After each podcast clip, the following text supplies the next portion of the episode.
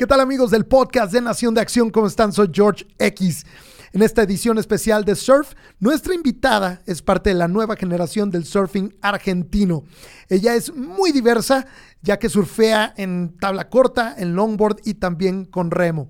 En este episodio nos va a platicar más sobre su pasión por el surfing, además de que nos va a contar unas divertidas anécdotas que le sucedieron en lugares exóticos, así como sus aspiraciones como competidora. Así es que sin más preámbulos, directo desde Mar del Plata, Argentina, Luchi Cosoleto.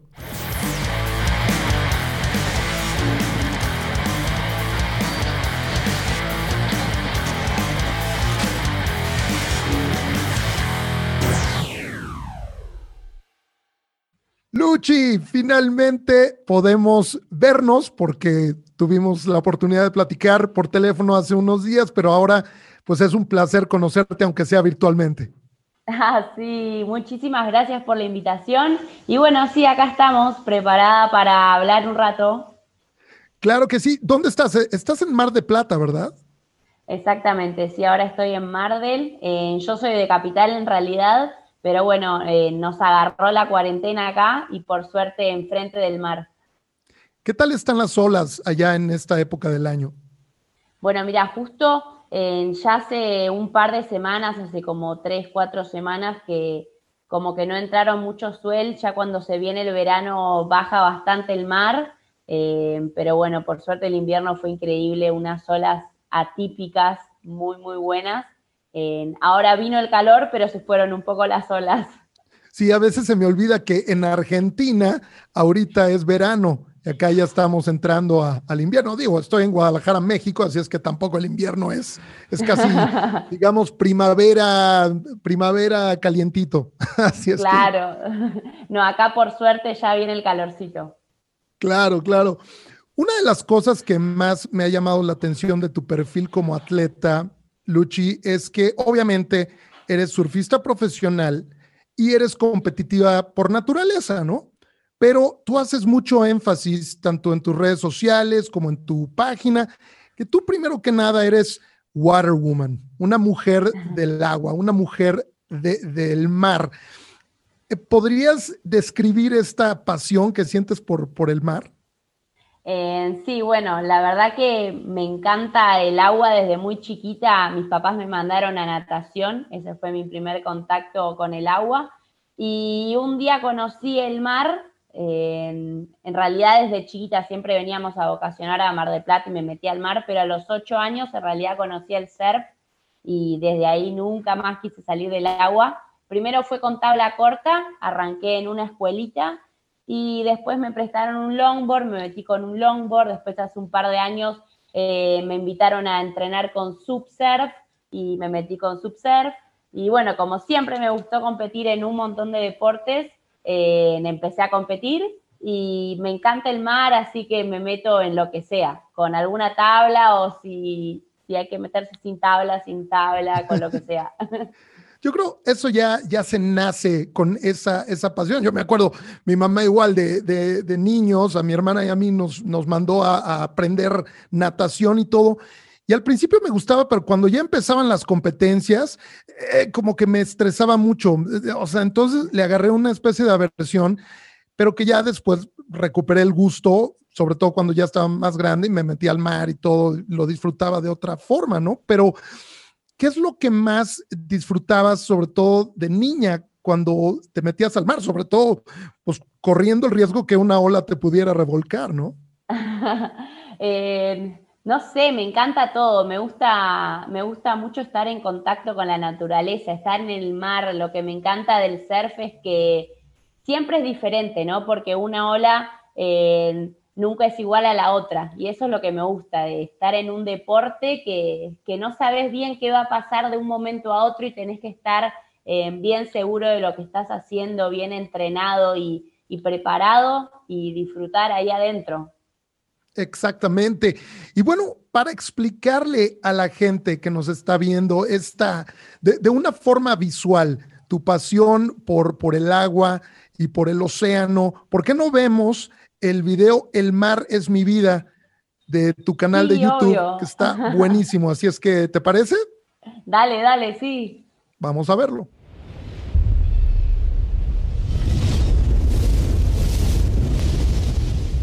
Desde el primer día que me empujaron en una ola, cuando tenía 8 años, sentí una conexión única con la naturaleza. Hoy en día, cada vez que entro al mar, siento la misma sensación que cuando me surfé mi primera ola. Es una felicidad y una adrenalina incomparable con nada.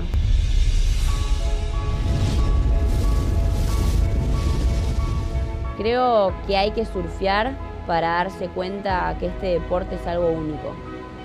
Yo entro al mar y me olvido de todo. Disfruto mucho, es el lugar donde más me gusta estar. Con o sin olas, para mí siempre vale la pena aprovechar el mar. El mar para mí es el mejor lugar para encontrarme conmigo misma. Es donde puedo soñar con los ojos abiertos.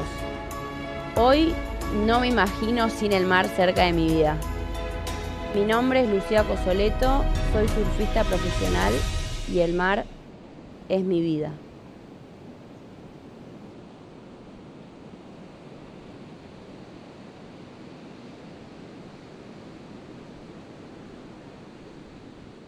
No, no, no, Luchi, se me pone, como decimos en México, chinita la piel. ¿Cómo, cómo describes este, este amor eh, por, por el mar, tu, tu, pasión por el surfing. ¿Cómo, ¿Cómo se da esta conexión espiritual que tienes, no solamente con el mar, sino con la naturaleza en general? Eh, y bueno, la verdad que desde chiquita, como te dije, desde que arranqué a surfear, nunca más quise salir del agua. Eh, y me encanta, me encanta porque entro al mar y como que me olvido de todo, soy yo y el agua y no sé, es único, hay que, hay que estar ahí, ser surfista y, sentir esa adrenalina y, esas sensaciones lindas arriba de la ola. Me encanta y como que paso un día que no estoy en el agua y me siento rara, así que tengo que estar sí o sí en el agua salada. Y bueno, eh, haciendo a un lado el aspecto eh, espiritual, digamos, o del ecosistema de estar en el agua, como atleta eres muy completa, muy diversa, porque compites en tabla corta, en tabla larga y también haces surfing en, remo o el stand-up paddle. ¿Cuál es, ¿Cuál es tu disciplina favorita o también cuál es la más desafiante, la que te cuesta más trabajo? Eh, bueno, la verdad que me gustan todas, todas tienen sus cosas ahí buenas, depende del día. Empecé con la tabla corta y es la que más me gusta porque como la que tengo más experiencia, ¿no? Desde chiquita que compito con, con mi shortboard, pero me gustan todas en realidad, porque depende cómo esté el mar, es con qué tabla voy a entrar. Casi siempre entro con mi tabla corta porque me puedo meter cuando hay mucho viento, cuando está grande, cuando está chico. Em, pero, por ejemplo, los días que están muy chiquitos y que es más difícil entrar con tabla corta, también me gusta surfear con longboard porque me puedo agarrar un montón de olas porque tengo buena remada. Y después los días que casi no hay olas, también me gusta meterme a remar o meterme con mi subsurf. Como que eso es lo que me gusta de tener diferentes tablas y ir cambiando, porque hay días que, bueno, me quiero meter con esta, otros días no, ahora con esta. Eh, así que depende el día, depende mi tabla preferida. Físicamente, ¿cuál es el, más exigente? Me imagino que es el shortboard, ¿no? El de tabla corta por los movimientos explosivos e inclusive algún aéreo que, puedas generar. No sé, ¿es eso o, no? Em, o sea, en realidad depende también de cómo esté el mar y de cómo te exigís en ese momento, ¿no? Porque el mar es el que te demanda la energía que tenés que poner. Pero hay veces que en realidad con la tabla que más me canso creo que es con el subsurf, porque yo tengo un subsurf que es muy chico, es 6'10 y me hundo bastante, entonces no puedo parar de remar, tengo que estar todo el tiempo parada remando porque si no me caigo. En vez con la tabla corta, por ahí estoy acostada y puedo como que descansar un poquito más esperando una ola, pero en el subsurf estás todo el tiempo remando para no caerte. ¿Y lo haces a propósito de elegir esa tabla para hacer, o sea, la exigencia física, el hacer el, ejercicio?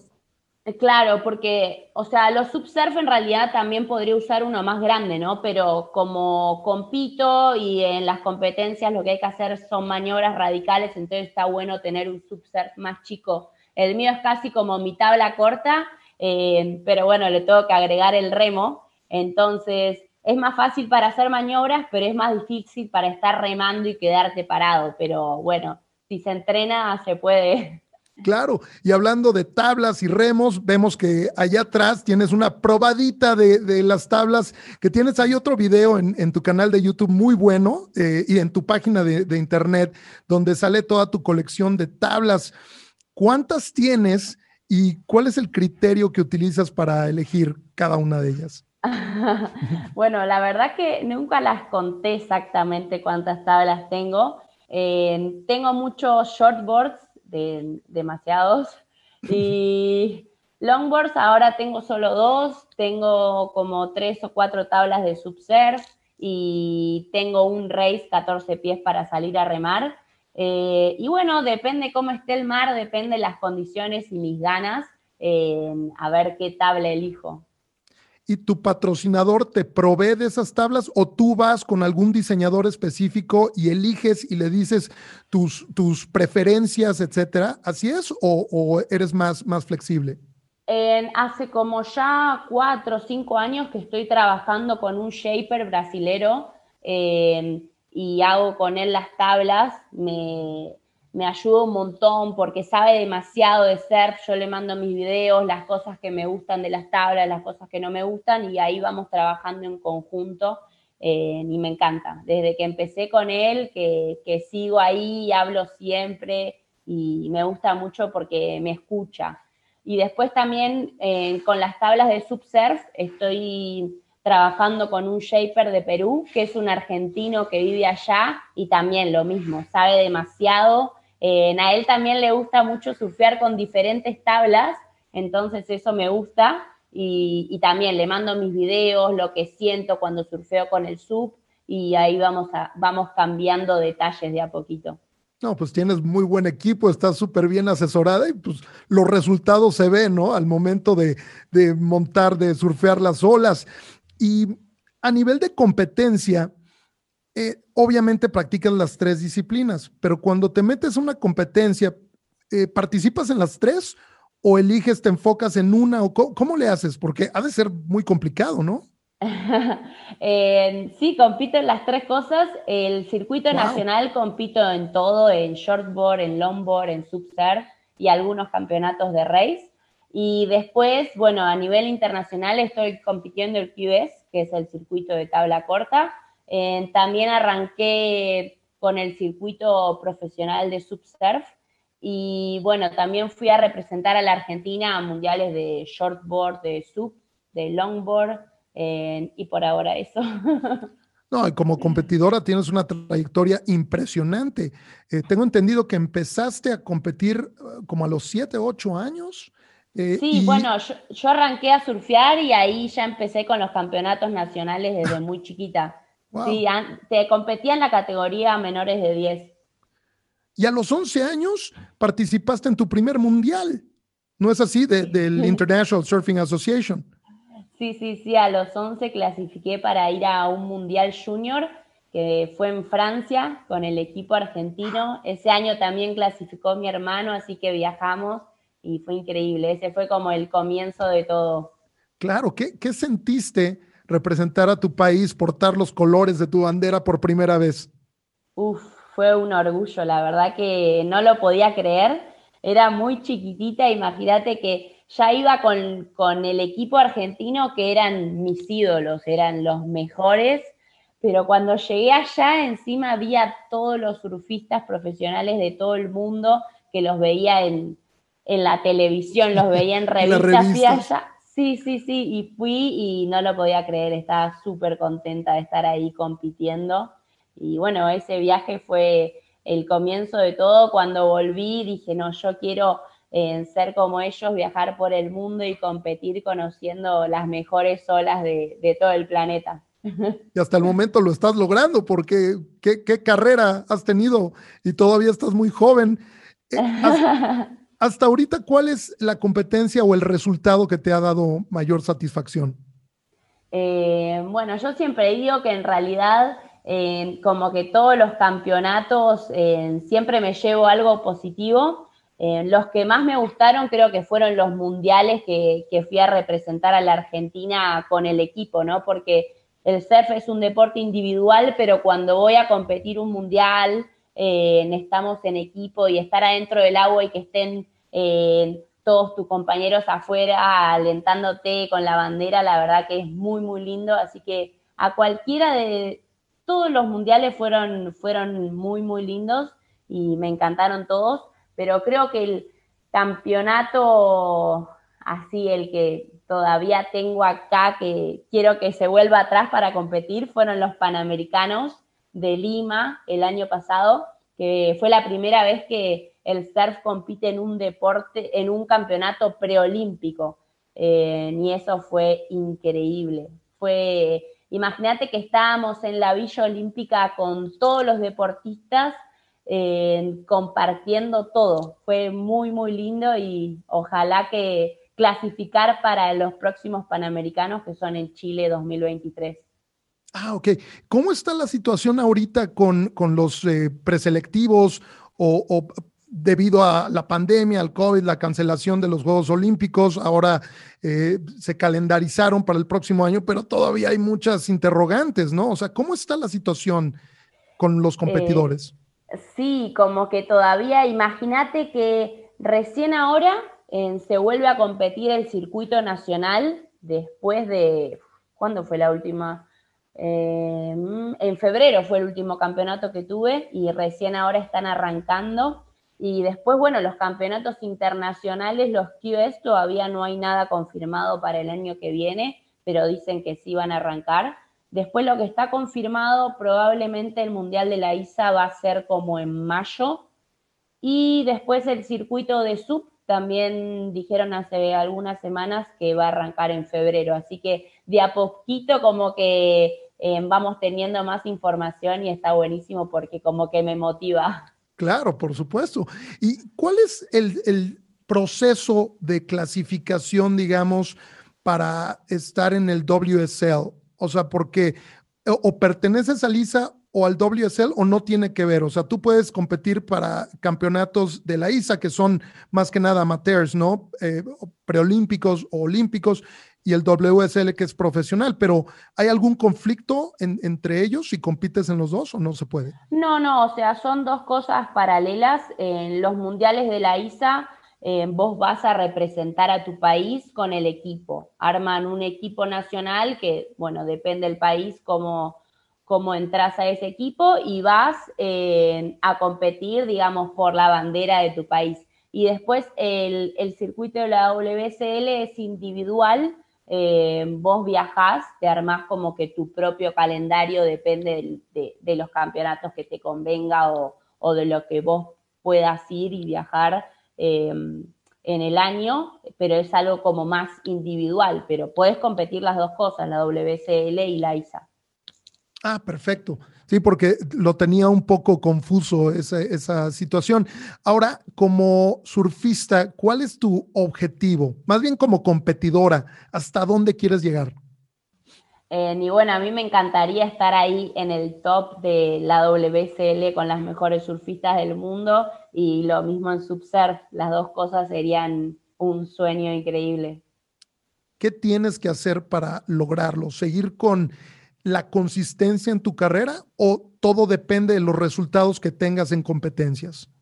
Eh, y bueno, es todo. Yo creo que em, primero es mucho entrenamiento em, adentro del agua, fuera del agua también. Después em, viajar mucho, entrenar diferentes olas, porque todos los campeonatos son en olas diferentes, no es que siempre es la ola perfecta que ves en las películas. Hay veces que, que vamos a campeonatos y las olas son muy difíciles por ahí, mucho viento, la ola no tiene fuerza, muy chiquitas. Entonces, si querés ser un, buen competidor, tenés que saber surfear en cualquier condición.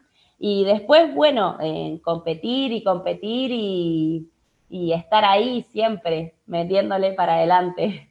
Sí, no, no cabe duda. Y eso que mencionas de las condiciones es muy, muy cierto, porque recuerdo que por ahí del 2006 o el 2007 eh, estaba cubriendo los X Games en, en, vivo y ellos tuvieron el surfing y creo que lo tuvieron en, en Huntington Beach, creo que sí, en Huntington Beach.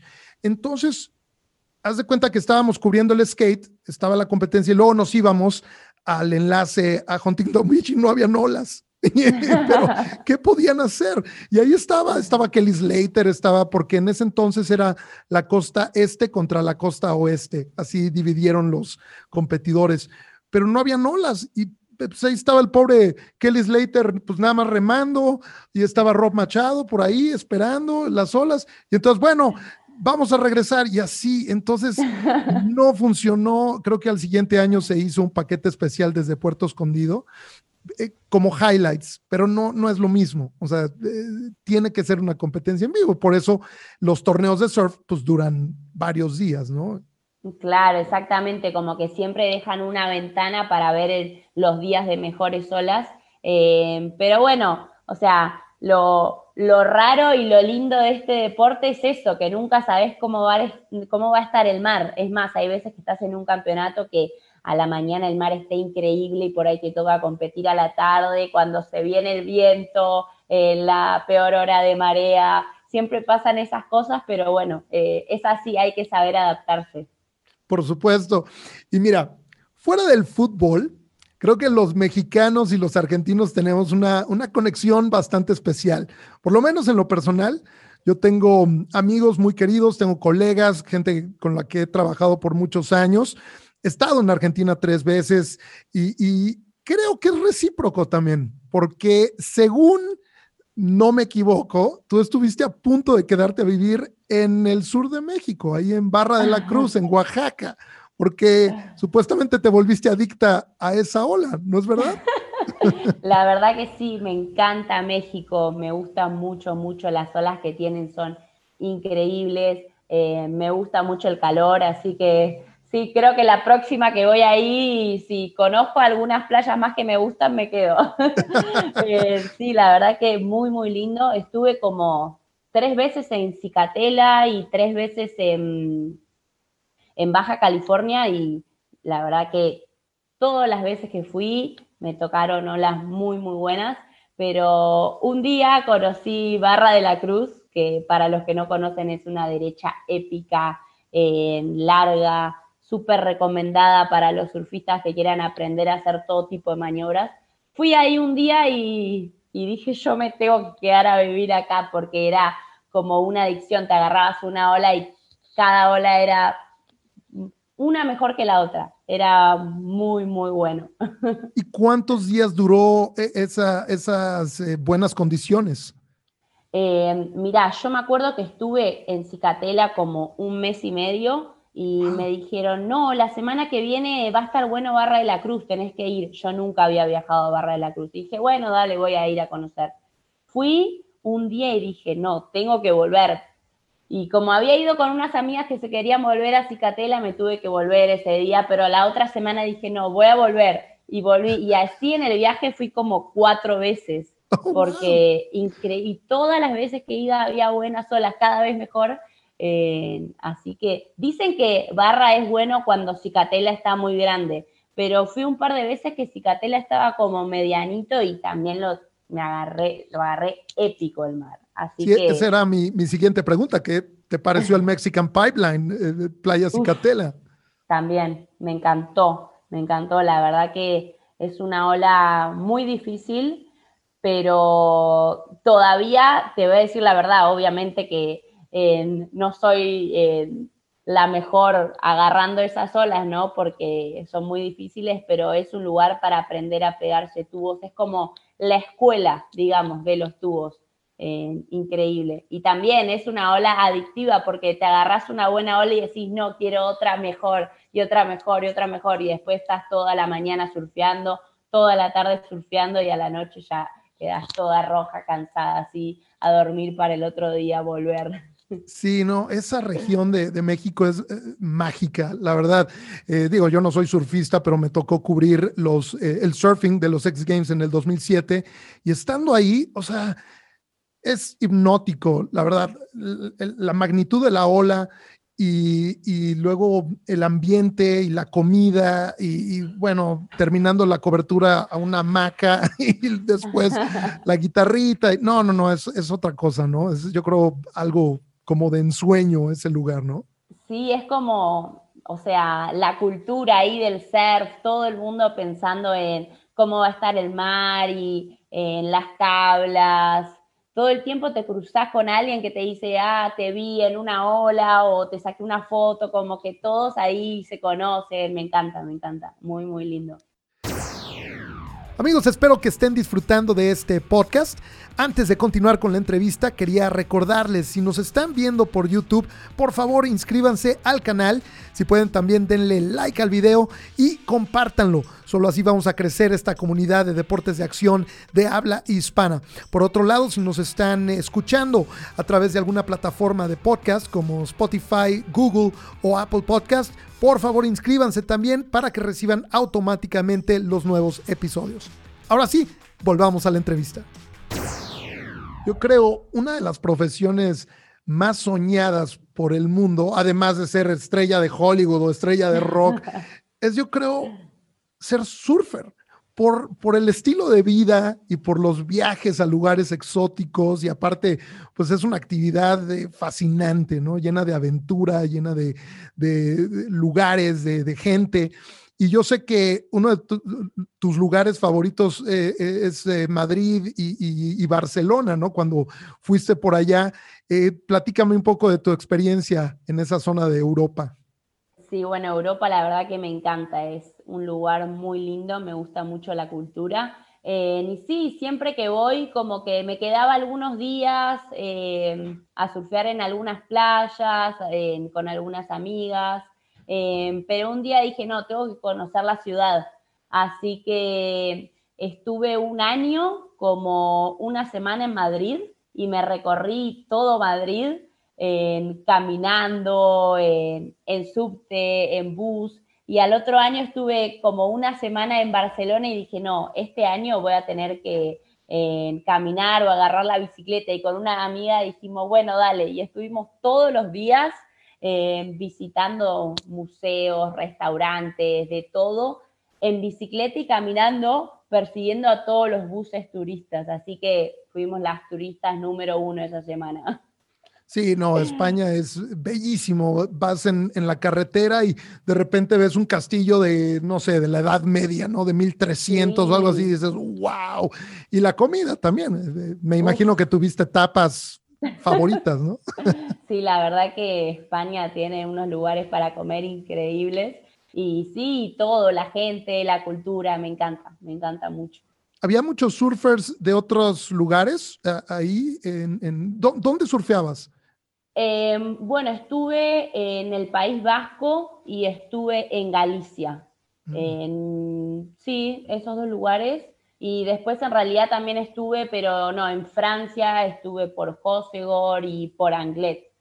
En esos, así, España y Francia fue por donde más estuve ahí. Wow. Y bueno, hablando de lugares paradisiacos eh, que, has visitado, eh, cerca de Bali, ahí en Indonesia, ah, hay un lugar que se llama G-Land. Cuéntame sobre el lugar y también aquel incidente que involucró unos monos y unas galletitas Oreo. Sí, bueno, estuve en G-Land, no, fuimos con, mi hermano de viaje, estuvimos en, en Bali y después nos fuimos a G-Land unos días porque entra un suel épico, así que nos fuimos ahí a surfear esa izquierda increíble y nos quedamos en unas cabañas en el medio de la selva, eran las cabañas y puras palmeras y, serpientes por ahí y algunos monos, y nosotros todo el día en el agua, ¿no? Eh, y mi hermano obviamente que se llevaba sus provisiones, desde Bali se llevó un montón de chocolate, de galletitas Oreo, de todo, y las había dejado dentro de mi mochila. Un día, después de haber surfeado todo el día, llego así súper cansada diciendo, no, ahora me voy y me tiro en la cama.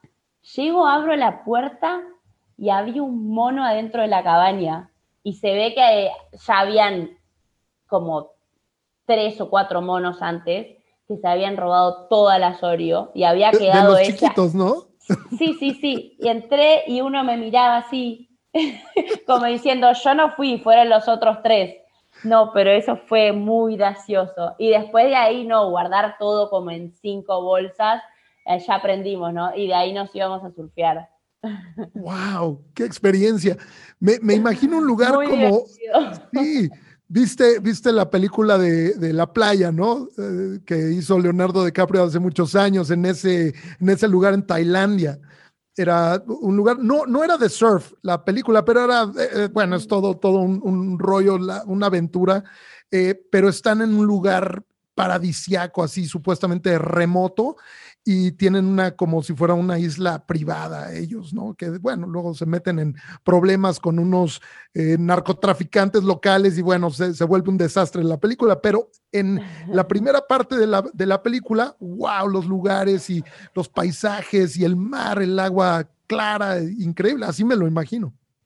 Sí, no, es que es así, es paraíso de película, eh, pero bueno, esas cosas por ahí con los monos con las serpientes, eh, pueden pasar en esos lugares también. No, totalmente.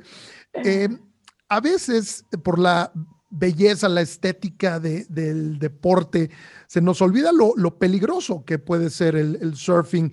Y no me refiero a lo, lo obvio, ¿no? De ser eh, revolcado por una ola o, tener el, el, potencial de ahogarte, ¿no? Pero también lesiones que se pueden generar con la misma tabla. ¿Por qué no me cuentas lo que te sucedió en Australia? Ay, sí. sí, bueno, estuve en Australia como dos meses entrenando en un centro de entrenamiento allá, en todos los días surfeando doble turno, un montón en, en diferentes playas. Termino esos entrenamientos y me meto así, era como el primer día que tenía libre de free surf después de haber entrenado un montón.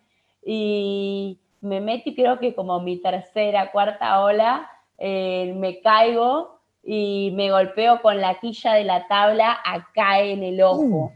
Eh, ay, sí, me quería morir. Encima me levanté de abajo del agua y viste que con el agua aparece más sangre todavía.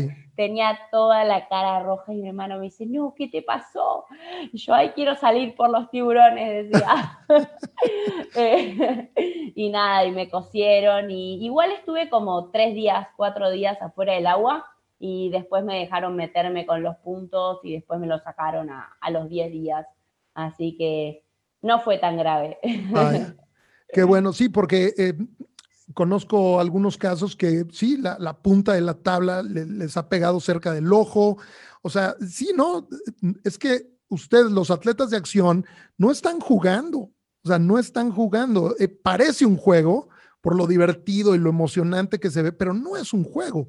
Requiere de mucho entrenamiento mucho conocimiento, mucha experiencia sobre todo a esos niveles, o sea, las olas tipo Cicatela o bueno, ya te vas mucho más extremo a Joss o te vas a Nazaret, etcétera, pues bueno, ya estás hablando de otra cosa que ni siquiera es responsabilidad individual de un surfer, se requiere de todo un equipo de seguridad y guardacostas y todo para, para mm, pues asegurar, em, no, no, asegurar, no quiero ser redundante, sino eh, pues eh, no respetar, sin cuidar la seguridad del surfer en el agua, ¿no?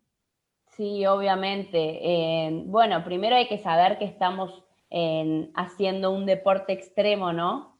así que puede pasar cualquier cosa. pero lo principal es saber lo que uno está haciendo y si uno no está entrenado para meterse en alguna condición, bueno, no, no, no hay que meterse, ¿no? Saber dónde te estás metiendo eh, y, si querés ir por más, como que entrenar y, nada, ir bien confiante, pero con respeto siempre al mar y ir de a poco. Creo que eso es, es lo mejor.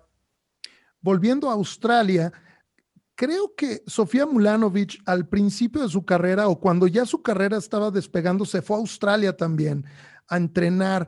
Eh, ¿qué, ¿hay algún tipo de, equipo ahí? ¿Hay algún tipo de, sistema como para, mejorar el nivel de los surfers profesionales? Em, bueno, Australia es como una de las mecas del surf, la verdad que ahí hay mucha cultura, eh, muchos surfistas buenos, muchos buenos competidores. Eh, no tiene las mejores olas del mundo, pero hay, hay como mucho campeonato, digamos, todo el tiempo hay campeonatos y, centros de entrenamiento muy buenos, hay muy buenos entrenadores, así que sí, hay mucha gente que se va a entrenar ahí. Em, la verdad que a mí me gustó mucho, me ayudó un montón y, sí, sé que va bastante gente a, a progresar ahí.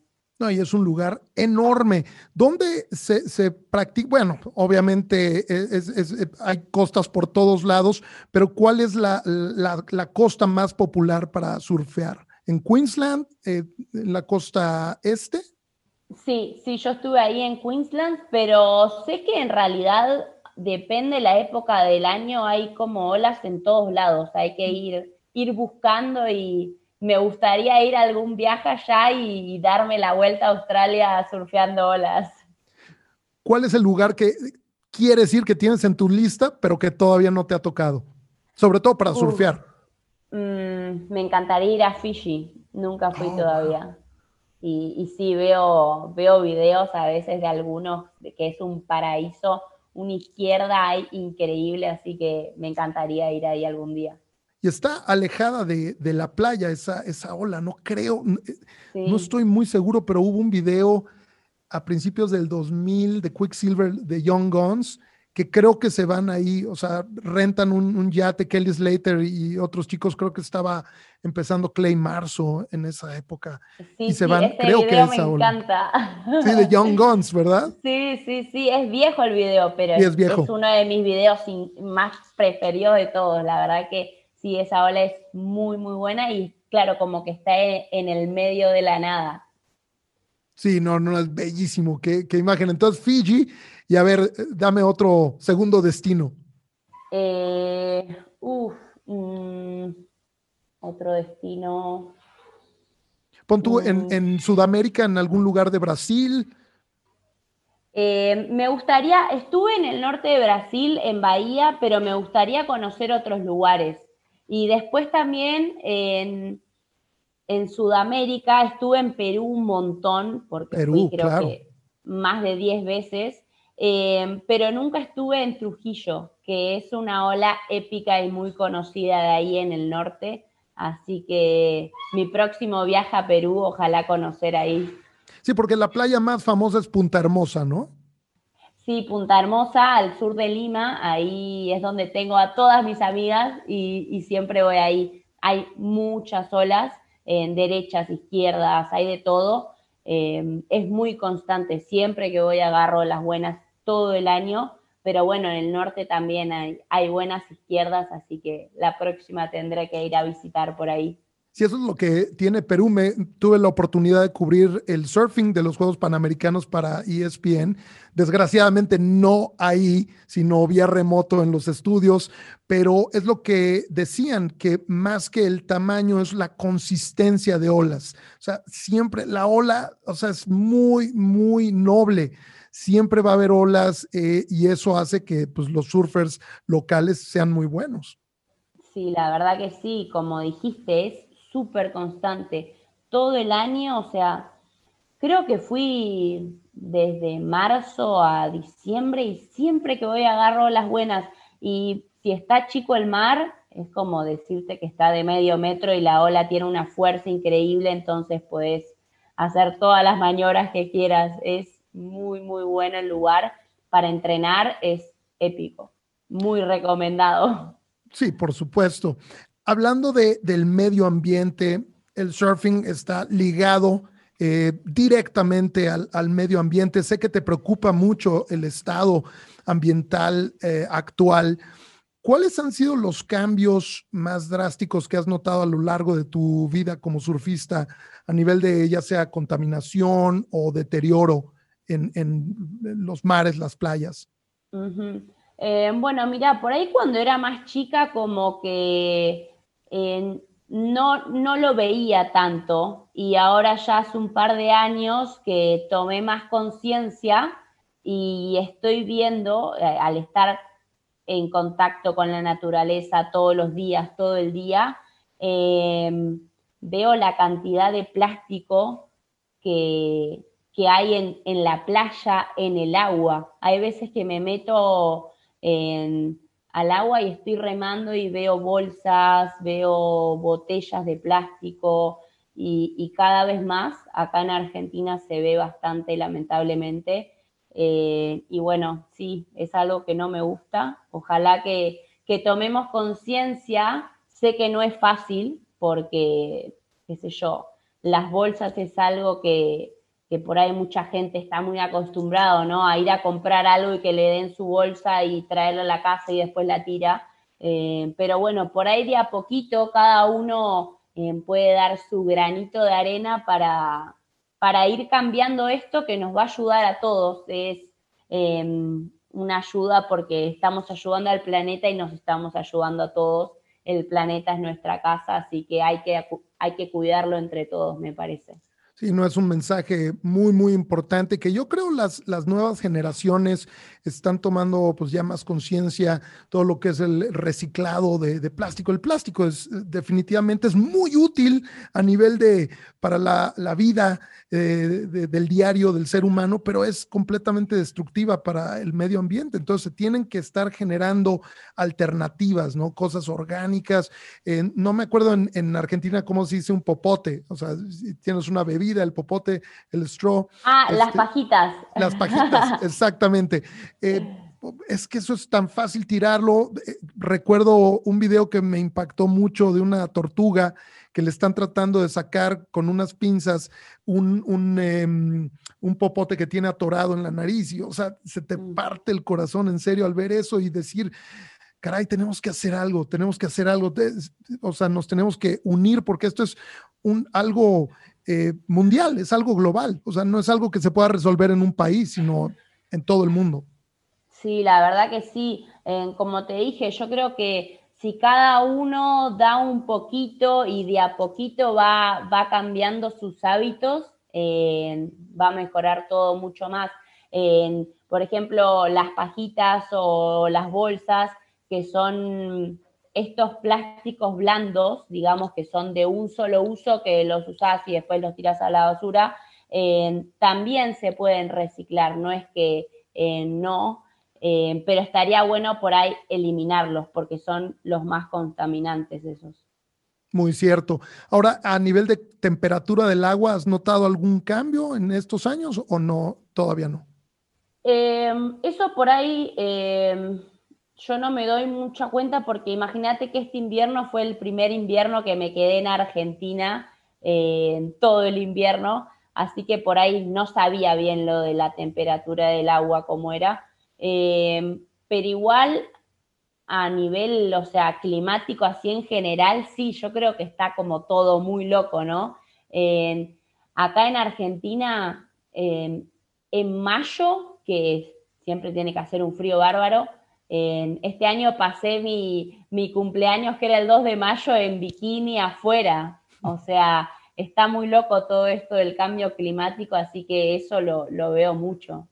Sí, los directamente afectados son los surfers y también los snowboarders, porque se está derritiendo la nieve, cada vez las temporadas de, nieve son más cortas y pues bueno, eh, uno siente una frustración ¿no? y una impotencia por, pues, por hacer algo, pero bueno, así están las cosas ahorita y uno tiene que ser responsable y hacer lo mejor posible, ¿no? Obvio, sí, es verdad, como decís que por ahí nosotros los surfistas o los chicos de la nieve o los que hacen deporte al aire libre con la naturaleza es lo que más, los, las personas que más ven esto, ¿no? Pero estaría bueno que, que todos nosotros por ahí eh, hablemos para que todo lo que los que no ven esto tomen conciencia y, de a poco ir cambiando. Exactamente. Algo que, quiero preguntarte a nivel de entrenamiento, que no, no lo cubrimos cuando estábamos hablando de, tus competencias y todo. O sea, al ser tres diferentes disciplinas, eh, pues es una exigencia bastante fuerte, ¿no? A nivel físico. ¿qué entrenamiento, qué otros ejercicios o, deportes haces para mejorar tu performance en el agua? Eh, bueno, sí, además de, entrenar en el mar todos los días, creo que es lo mejor ser constante eh, en el agua. También entreno la parte física afuera. Ahora estoy yendo tres veces por semana al gimnasio. Después también voy a natación dos veces por semana. salgo a correr como dos, tres veces por semana y trato de elongar o de hacer yoga todos los días, que también es muy importante para, para los surfistas. Y eso, como que estar todo el tiempo em, bien entrenada, todos los días hacer algo. Si no hay olas, no importa meterme al mar a remar, eh, después ir al gimnasio, ir a nadar, como que estar siempre en ritmo es lo que más me gusta. No, eres la mujer más activa que conozco. Me acuerdo que la llamada que tuvimos hace unos días me decías, ah, ok, sí, sí, tengo el tiempo, pero espérame, eh, voy a salir de yoga. Ah, ok, ok. Ah, voy a salir de una clase. Ah, ok. Ah, vengo de entrenar. No, o sea, me siento como el tipo más flojo del universo. O sea, ¿cómo le haces? Mis amigas me dicen lo mismo. Me dicen, pero espera un poco, para un poquito, me dicen. No, pero es yo creo ya tu, tu naturaleza, ¿no? Energía al 100%. Ay, sí, a mí me encanta. No puedo quedarme quieta. Oye, se nos fue casi una hora, imagínate, o sea, volando, volando. Qué interesante. Em, en tus redes sociales me gustan mucho todas las, fotos que, subes. Tu cuenta de Instagram está bastante completa. Eh, ¿Cuidas de alguna forma lo, que subes o, es más bien como, como mm, va saliendo improvisado o lo planeas muy bien? Eh, no, en realidad, o sea, me gusta, siempre me gustó eh, ser bien activa en las redes. Es más, estudio marketing, así que me gusta mucho. Y lo que trato de mostrar en realidad es lo que hago día a día, no es que, qué sé yo, muestro mis entrenamientos, eh, mis viajes, mi familia, mis amigas, como que un poco de todo de lo que hago siempre. No, es muy, muy bueno que tienes aparte una carrera, o sea, eh, estudiaste marketing, que yo creo te puede ayudar en tu carrera como surfer, o sea, a nivel de cómo presentarte, cómo em, ir hacia una agencia que tenga representaciones, alguna marca, o sea, tienes un entendimiento detrás de escena un poco de la parte comercial del surfing, ¿no? Sí, obvio, eso me encanta. Siempre me gustó desde chiquita eh, y bueno, por suerte ahora puedo estudiarlo y, y, sí está bueno porque hay veces que hablo con una marca o con algo, viste, y como que ya sé las dos partes, está buenísimo. También estoy haciendo un curso ahora de marketing deportivo, así que súper más enfocado ahí al deporte y, me gusta mucho. ¿Cómo está la situación ahorita para conseguir patrocinios eh, para surfers ya más o menos establecidos? ¿Es, difícil? ¿Se requiere mucho, mucha labor, mucho trabajo? Eh, y bueno, sí, no es, no es algo fácil, la verdad. Acá en Argentina hay marcas, no son muchas, pero bueno, también ahora con la situación de, de la pandemia y todo, como que se hizo medio difícil, pero bueno, ojalá que, que la economía mejore algún momento y podamos em, em, como que ayudar un poco más a los deportistas que, hay veces que por ahí no entienden que, es nuestro trabajo, ¿no? Y que viajamos y competimos representando a las marcas y al país y también nos cuesta. Sin duda, sin duda es eh, vital, vital para el fogueo, para el viaje, para el mantenimiento de, una carrera. Y finalmente, Luchi, pues, eh, ¿cuál es el siguiente compromiso que tienes en tu agenda? ¿Qué, es lo siguiente que tienes? Eh, bueno, mira, acá ahora por suerte súper contenta porque arrancan los, los campeonatos nacionales, así que a esperar, creo que las primeras olas que vengan así más o menos buenas van a alargar en estos días, eh, esperando eso, con muchas ganas de competir. Seguramente estos meses me voy a quedar acá. Y después, bueno, cuando sepa de, los campeonatos del año que viene, ya voy a ir armando mi agenda para, para viajar afuera y competir con muchas ganas. Exacto. Ah, recuerdo que me habías dicho que la ventana del campeonato posiblemente se iba a dar desde hoy. O sea, estamos grabando en lunes, eh, eh, entonces, pero bueno, qué bueno que no tocó. sí, sí, por eso yo te dije, ay, ojalá que el campeonato no sea el lunes que tenemos la entrevista, pero no, por suerte no. Seguramente en tres, cuatro días, probablemente que arranque. Ojalá. Exactamente. Pues bueno, Luchi, eh, te, agradezco muchísimo, en serio, tu tiempo, tus anécdotas, tu buena vibra, tu, tu energía y, tu enorme pasión por, por el surfing, compartirlo con la audiencia del podcast de Nación de Acción. Buenísimo, bueno, muchísimas gracias a vos, la pasé increíble, se me pasó súper rápido. y bueno, acá estamos, los esperamos en Argentina cuando quieran para surfear. Claro que sí, quiero ir por un asado, un mate y también unos alfajores. ¿Qué te parece? Dale, y, unas medialunas. También, también. O las facturas, que, que, acá en México una factura es como un recibo, un comprobante de pago.